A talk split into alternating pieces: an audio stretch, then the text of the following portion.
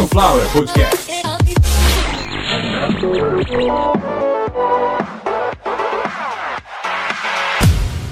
Começando mais uma edição de Caviar uma Ova, que é um oferecimento de Sunflower Podcast. uma usina de podcasts. Eu sou Carlos Santo Forte. Essa é a centésima, octogésima sexta edição desse podcast sensacional. Que no dia da gravação, hoje, 45 meses de Sunflower Podcasts, 45 meses de Caviar uma Ova, chegando no quarto ano, ou seja, falta três meses, estamos chegando. É em dezembro, dia, para ser mais preciso, dia 1 de dezembro. É um dia muito especial na minha vida. Então, eu tô muito feliz de poder olhar tão perto assim o quarto ano. Já passei, né, de todos os períodos de experiência. Já sou profissional, digamos. Já tenho tempo, já tenho licenciatura em podcast. Mas falando sério agora, mais do que sério. Hoje uma história completamente diferente das que eu venho acostumado a contar, porém tem tudo a ver com o nosso contexto atual, muito a ver com uma parte da audiência nova, que é uma galera aí que trabalha com petróleo, com gás, com porto, navegação, comércio exterior. Então, muito obrigado aí o pessoal da nova audiência. Muito obrigado pelos elogios. Sei falar gíria também, só não,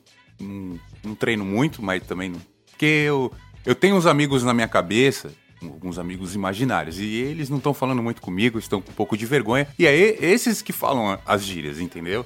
Então, nesse momento, não, não tenho conseguido falar muita gíria, me perdoe, mas eu sei falar assim, tá ligado? Acertou, Mano, nós é tá quebrada, mano.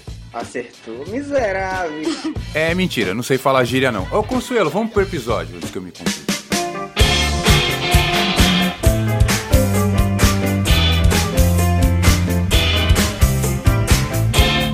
Não sei falar gíria, porque gíria é coisa de vagabundo e lugar de vagabundo é na cadeia. Cadeia essa que já abrigou o protagonista do episódio de hoje, Ike Batista, que em 2022, apesar de cumprir prisão domiciliar por vários outros crimes, além de estar careca, mas isso a gente fala no decorrer do episódio. Inclusive, isso vai ser citado. Isso vai ser citado. Vai haver movimentação nesse sentido, a gente vai militar pela causa. Tem que normalizar a calvície. Tem que normalizar a calvície, porque já tem cara pegando navio indo pra Turquia. Os famosos navios carequeiros. Você não pode fazer um planejamento da sua vida, juntar uma grana pra entrar num navio carequeiro e voltar da Turquia com a cabeça parecendo uma xereca com alergia depois da depilação. Eu quero que volte aquela época igual do Cadu Moliterno, do André de Biasi, lá do Jubilula, que tu podia ser bonito e podia ser calvo. Podia ser burro também. Que esse negócio de ter que estudar todo dia, pô, daqui a pouco eu vou fazer 50 anos de idade, eu tô estudando a vida inteira, não tô, chegando a lugar nenhum, acabei virando podcaster. Mas eu, eu não tô aqui pra explicar pra vocês os motivos do- dos amargos que eu engulo, mas é amargo, é amargo sim, porque veja bem, naquela época, ah, desculpa mudar de assunto, naquela época o galã era isso aí, era, era Vitor Fazano, era Mário Gomes, era Cadu Moliterno, André de Biasi, Carlos Dolabella, Jaime Periade, Humberto Martins, Matheus Rocha, Marcos Pasquim, Ricardo Marques, Celton Melo, Theo Murilo Rosa, Ovelha, Márcio Garcia, Marquinhos Moura, Buiu, Odair José, Wagner Santisteban, Alborguete e importante também incluir o Leonardo Brício e Roberto Bataglin e o Tadeu de Sassaricano. Peço desculpas até pela essa lista aí, vou até dar uma acelerada pela epifania que me ocorreu brevemente, mas eu precisava desabafar, porque não tá fácil ser galã hoje em dia. Antigamente era isso aí, esses nomes aí que eu acabei de falar, você tinha o olho azul, você tinha cabelo de menina, pronto, o cara era galã. Aliás, vai ver, acabei falando bobagem, até falei nomes aí que nem deveriam ser falados em vida. Por exemplo, falei de Roberto Bataglin, que foi um grande galã aí dos anos 90 e tal, aquele cara dos olhos azuis, do cabelo de menina, e hoje, pelo que eu tô lendo aqui, atuando no ramo imobiliário, devido às dimensões que ele atingiu, a, a- massa corpórea, eu acredito que dentro do ramo imobiliário ele deve estar fazendo aquele trabalho de assombrar os imóveis que a pessoa morre lá dentro e o espírito dela fica lá. Ele deve entrar lá, ele abre a cara, que ele tá parecendo um sapo, ele abre o olho lá dentro daquela, bum, aquele azul assim, aquela luz azul, cromoterapia, né? Ele deve estar fazendo aí a limpeza energética dos imóveis, porque, bom, eu não, eu não vou ficar nisso, que senão vocês vão querer me cancelar, que eu sei disso. Mas tava legal que eu sei. Mas hoje a gente vai falar de um outro cara, do Roberto Bataglin, a gente fala num outro episódio. Hoje o assunto é Ike Batista.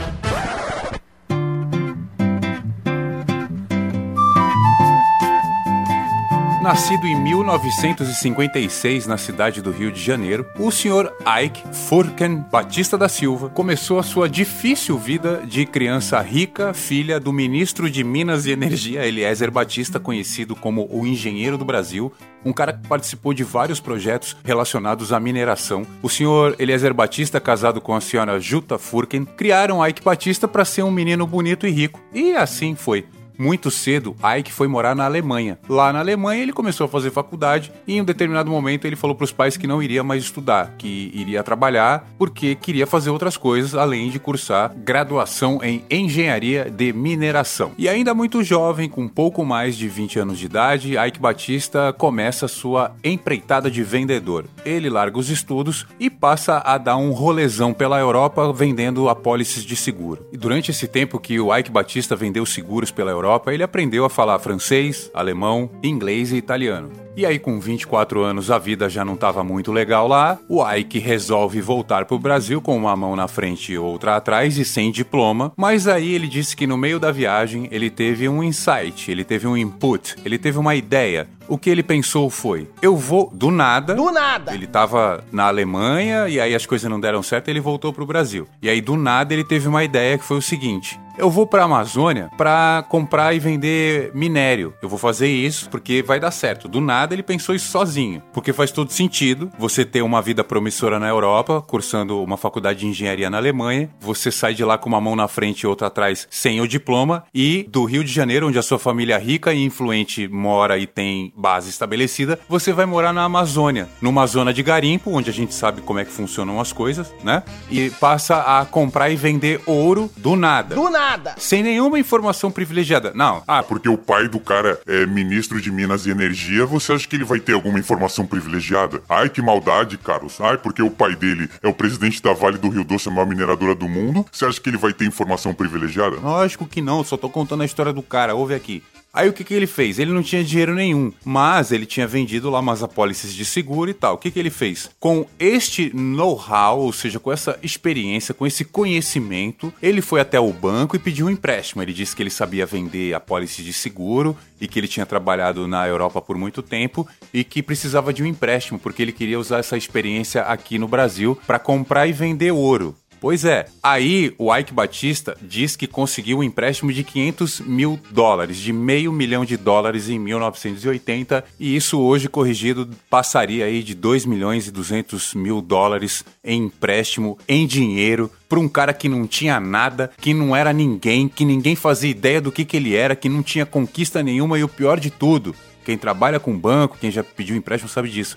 Muito jovem, não tinha idade para receber absolutamente nenhum tipo de aporte financeiro de grande instituição alguma. Mas ele conseguiu, né? Isso o próprio Ike Batista alega que conseguiu esse empréstimo de meio milhão de dólares. E aí o que, que ele fez? Na cabeça do Ike, ele conseguia ganhar muito mais dinheiro explorando uma mina de ouro do que explorando o ouro já extraído da mesma mina. Ou seja, na cabeça do Ike Batista, trabalhar com capital intangível era muito melhor do que trabalhar com capital tangível. Na cabeça do Ike, trabalhar com o ovo dentro da galinha era melhor do que ter o ovo na mão. E aí o que, que ele fez? Um ano depois desse projeto do Ike, ele conseguiu movimentar 66 milhões de dólares em ouro. Ele era o administrador de algumas minas. Ele tinha um contrato de 10% do total. Então Ike Batista meteu 6 milhões e 600 mil dólares na sua conta bancária e assim ele passou a ser um milionário, investiu esse dinheiro em aquisição de terras e minas de ouro, passou a explorar todas elas com a sua própria empresa e assim Ike Batista se tornou um empresário da mineração. E isso em 1980. Ike Batista começou a sua caminhada exatamente no ano de 1980 e o que fez esse cara em 22 anos sair do patamar de um empresário muito bem sucedido para um dos homens mais ricos do mundo, que chegou a acumular uma fortuna de 30 bilhões de dólares. O início dos anos 80 foram bem produtivos para o senhor Ike Batista, que multiplicou seus ganhos e multiplicou seu império da mineração, investindo em outras terras, adquirindo outras minas, explorando outros minérios. Então, Ike Batista ainda muito cedo fez um investimento de 18 milhões de dólares em uma empresa que se situa no Espírito Santo. Em pouco tempo ele vendeu essa empresa por mais de 160 milhões de dólares, então ele teve um, ganho de quase 10 vezes o valor investido. Ike Batista também fez isso no Nordeste do Brasil, comprando terras e vendendo essas terras para outras empresas de mineração que, em alguns casos, quebraram por não saberem como explorar e foram compradas pelo próprio. Então Ike Batista chegou a comprar terra por um valor muito baixo, vender essas terras porque tinha informações privilegiadas, vender essas terras por valores até 10 vezes maior. E aí as empresas que adquiriram por não ter o conhecimento também do maquinário ou da mão de obra especializada acabaram perdendo o investimento e, por se tratarem de grandes corporações, venderam de volta para o Ike por um valor às vezes abaixo do adquirido. Então muitas vezes ele comprou por 10, vendeu por 100, deu tudo errado para quem comprou, ele comprou de volta por 8. Ou seja, ele só ganhou dinheiro, não fez mais nada além de ganhar dinheiro e muito dinheiro. E assim, encurtando uma história de quase 20 anos, porque a gente vai chegar no governo Dilma, aí vocês vão entender muita coisa. A gente encurta a história do Ike Batista em quase 20 anos, e aí também dá tempo dele criar aquele aqueles filhos encebados deles, que não dirige direito, e outras coisas que não vem ao caso. E eu falei quase 20 anos porque em 1999 aconteceu uma grande virada, principalmente na conta bancária, porque em 99 Ike Batista já tinha aquela superstição com o X, ele já tinha feito uma fusão de uma empresa que tinha dado muito certo com uma empresa canadense que se chamava TVX, e o Ike queria mexer em muita coisa ali dentro, e em um determinado momento o excesso de divergências fez com que ele saísse do grupo, porém ele pediu pediu um bilhão de dólares para se desligar do grupo e foi exatamente o que o grupo TVX fez. Deu a Ike Batista a soma de um bilhão de dólares em 1999, já colocando Ike Batista na lista de um dos homens mais ricos do mundo. E é claro que conhecendo Ike Batista, pelo menos só até aqui, já fica meio que óbvio que ele não iria sossegar. Então, com esse dinheiro todo na mão, Ike Batista continuou fazendo o que ele sempre fez, que foi investir, que foi espalhar investimento em todos os setores possíveis de mineração: carvão, petróleo, gás, enfim. Ike Batista cresceu muito. E, como eu disse, estava chegando aí o governo Dilma, um pouco mais na frente a gente teve o governo Dilma, onde Ike Batista já era conhecido por ser um grande nome dentro da exploração de minério. E, como vocês já sabem, ele se tornou um bilionário depois de um rompimento com uma das grandes empresas que ele ajudou a criar e também fez a fusão, a TVX, do Canadá. Ike Batista se envolveu em vários negócios com os governos que vieram adiante. E dessa parte para frente, muita coisa é conhecido do pessoal, como por exemplo exemplo, esse monte de empresa que tem X no final. OSX, OGX, MMX, JPX, tudo ele colocava um X no final, que é uma superstição do cara que faz as coisas multiplicar. Errado isso aí, depois eu vou explicar por quê. E nesse momento, meados de 2007, 2008, Ike Batista já tinha uma fortuna bilionária porque algumas dessas empresas que eu acabei de citar tiveram as suas ações inseridas nas bolsas e aí o senhor Ike Batista passou a ser de um simples bilionário aí sim, para um dos caras mais ricos do mundo, com uma fortuna de um pouco mais de 10 bilhões de dólares. E em pouco tempo, aí a gente já está indo para o final da vida de bilionário do Sr. Ike Batista, ele já tinha uma fortuna de perto de 30 bilhões de dólares, aí sim, ele foi parar na Forbes, ele falou que queria ser mais rico que o Bill Gates, e aí começou a dar um monte de merda, e o episódio começa a ficar muito legal a partir de agora com uma das empresas indo muito bem e Ike Batista enxergando a oportunidade de criar tudo em volta dela e assim dominar o setor da mineração, o grupo de Ike Batista, o grupo EBX, criou várias empresas, adquiriu vários empreendimentos já famosos, por exemplo, a Marina da Glória no Rio de Janeiro, onde o próprio Ike organizou algumas provas de lanchas offshore. Offshore que é um termo usado para outras coisas também, como uma das empresas do ramo da indústria naval, que é a OSX. Guardem esse nome. A OGX, que é a Oil and Gas, né, a empresa de gás e óleo, e por aí ele foi. É, ele se enfiou até, como eu disse, na automobilística, na indústria dos carros. Ele fundou a JPX, que não fabricou nenhum carro, deu tudo errado. E por aí a gente viu que várias coisas que o senhor Ike Batista metia a mão era por pura vaidade. E eu não tô falando da peruca. E no meio de várias denúncias de corrupção e de suspeitas de vários crimes sendo cometidos no governo que, na ocasião, era do PT, do presidente Lula, anteriormente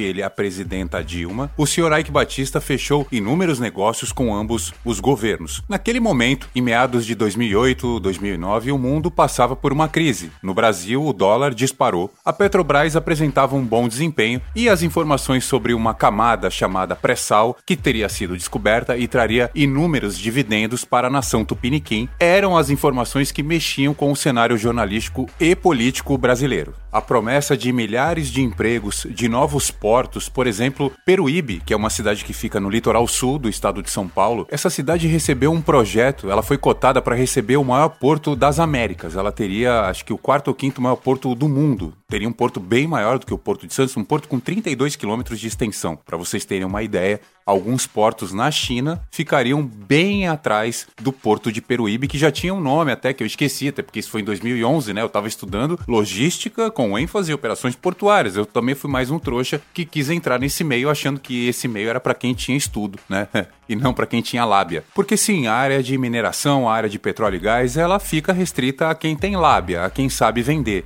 Tá aí o Sr. Ike Batista, como vocês já sabem nesse momento, ele já era um dos homens mais ricos do mundo. 2008, 2009, 2010, 2011, ele foi vendendo a informação de que a gente seria a maior potência produtora de óleo e gás do planeta. E isso fez com que a indústria toda se movesse em volta. Vários cursos, novos cursos, novas disciplinas, novos dividendos, novos bilionários e muita gente assustada com a grande aceleração que o ramo da mineração deu no Brasil. Com a promessa de que o Brasil em pouco tempo seria um dos maiores produtores de petróleo do planeta, várias empresas se aproximaram das empresas de Ike Batista e como vocês já ouviram, ele criou várias empresas em volta do grupo EBX. Essas empresas tinham muito sucesso, porém todas elas dependiam da OGX, que era a empresa de exploração de gás e óleo. Quando a OGX ia mal, todas as outras em volta também iam mal. E quantas vezes isso tinha acontecido até o Ike Batista se tornar um, o cara mais rico do Brasil e um dos mais ricos do mundo? Nenhuma vez.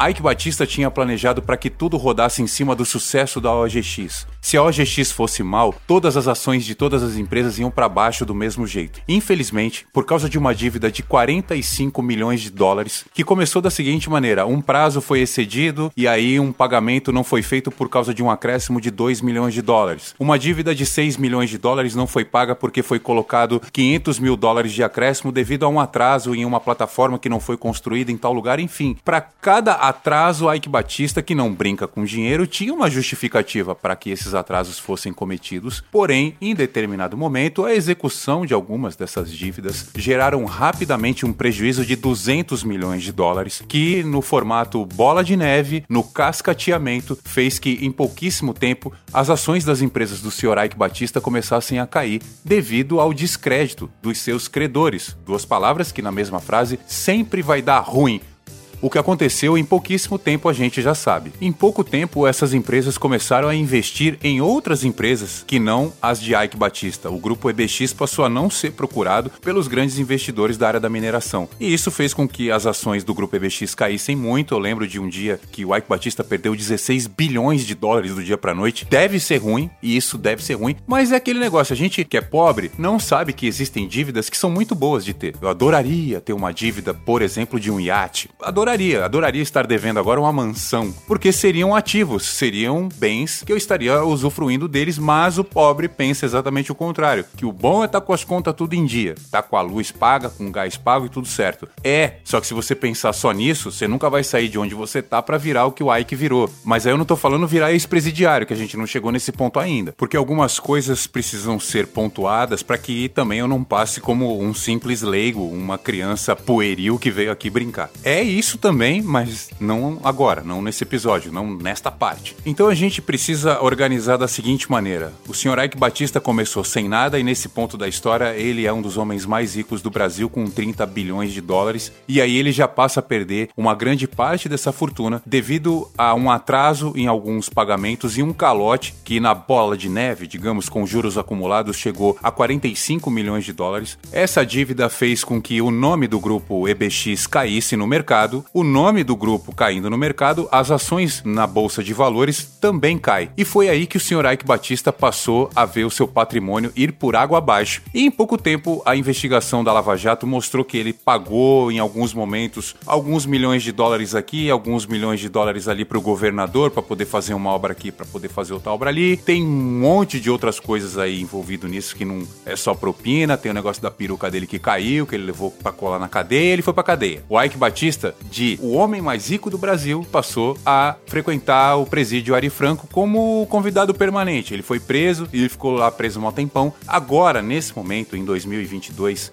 Ike Batista, como eu disse lá no começo do episódio, está em regime de prisão domiciliar, sem tornozeleira eletrônica e, lembrando muito a Menkader, o senhor Ike Batista já tem hoje o seu nome de volta ao mundo dos negócios, dos grandes negócios. Inclusive, algumas empresas estão se mobilizando, vendendo alguns ativos do senhor Ike Batista que ficaram parados enquanto ele frequentou o presídio. A BR Partners, por exemplo, já vendeu um ativo dele de 350 milhões de dólares que vai ser penhorado. Uma parte desse dinheiro vai para ele, outra não. Existe um grupo fundado por Jorge Paulo Lehmann. Olha os caras que ele anda. Jorge Paulo Lehmann, o homem mais rico do Brasil. O grupo se chama 3G Capital, onde o senhor Ike Batista também já está participando. O Ike Batista contratou uma empresa chamada Mog no Brasil para dar assessoria a uma parte desses ativos que ficaram parados em uma outra empresa. Enfim, Ike Batista teve essa vida maravilhosa e privilegiada no mundo empresarial porque começou vencendo na vida muito rápido, se valendo de informações extremamente confidenciais e sigilosas que alguém, talvez alguém ligado à Vale do Rio Doce ou ao Ministério de Minas e Energia, os quais ambos foram presididos pelo pai dele, o senhor Eliezer Batista, conhecido também como o engenheiro do Brasil, e isso fez com que o Ike dali para frente sempre atuasse no ramo da mineração. Ficou rico muito rápido, ficou milionário muito rápido, ficou poderoso muito rápido, ficou bilionário muito rápido e foi pra cadeia muito rápido também. Hoje, não sei se um dia volta a figurar na revista Forbes como um dos homens mais ricos do mundo ou sequer do Brasil, mas já tem uma vida bem melhor do que a de qualquer um de vocês que estão me ouvindo aí no seu carro parcelado, no seu celular parcelado com um fone de ouvido cabeado, que você não tem dinheiro para comprar nem um fone Bluetooth, mas vai ter dinheiro para me ajudar a fazer o canal continuar. Se vocês não me ajudarem esse mês, não tem luz, não tem internet, não tem comida, não tem nada. Então, vamos ajudar Carlos Santo Forte a manter o projeto. Pode mandar pix de qualquer valor, pode mandar pro PicPay de qualquer valor, sunflowerpodcasts.gmail.com é a nossa chave Pix,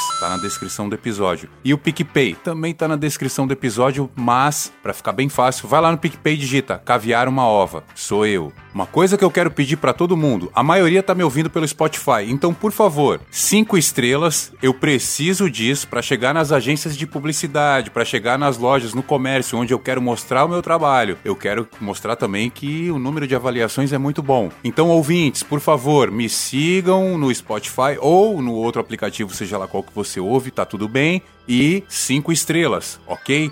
Muito obrigado a todos. Não esquecendo que setembro, esse episódio está sendo gravado em setembro, no dia 5, setembro que é o mês de prevenção ao suicídio. Setembro Amarelo é o mês que a gente tem que ajudar o amiguinho a não se matar. Eu já perdi dois amigos nessa brincadeira aí. Não tem volta. Você não pode errar duas vezes. Então você que tá com um problema aí psicológico, porque tá sem dinheiro, porque tá sozinho, ou porque a família abandonou, seja lá qual for o seu problema, foda-se. O que importa é a sua vida. O que fizeram com você, você pode fazer com os outros. A minha dica é essa: fizeram mal pra tu, devolve, mas não se mata, tá bom? É verdade. Quer dizer, às vezes não. Se acabou. Free drinks in the house.